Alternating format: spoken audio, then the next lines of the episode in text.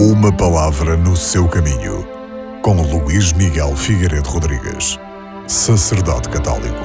A segunda leitura continua a ser retirada da Epístola aos Hebreus. E hoje podemos escutar que a palavra de Deus é capaz de discernir os pensamentos e intenções do coração. A palavra de Deus interpela cada um de nós, diz-nos a carta aos Hebreus. Não é algo que nos faça estar fora do mundo, não é algo que nos aliena, pelo contrário, desperta na consciência de cada um de nós as motivações mais profundas em ordem a uma reta condução de vida.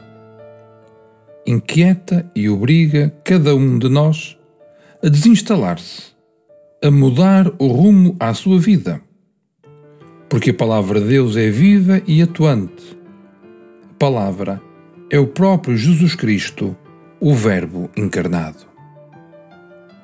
É por isso que, na Sagrada Escritura, a Igreja encontra continuamente o seu alimento e a sua força, porque nela não recebe apenas uma palavra humana, mas o que ela é na realidade a Palavra de Deus. Como nos ensina o Concílio, nos livros sagrados, com efeito, o Pai que está nos céus vem amorosamente ao encontro dos seus filhos a conversar com eles.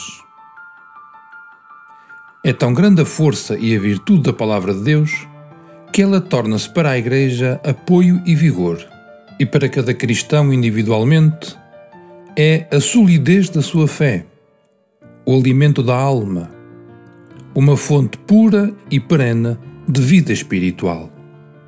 Por isso é que se convida cada cristão a que tenha acesso contínuo à Sagrada Escritura e a leia meditando com frequência.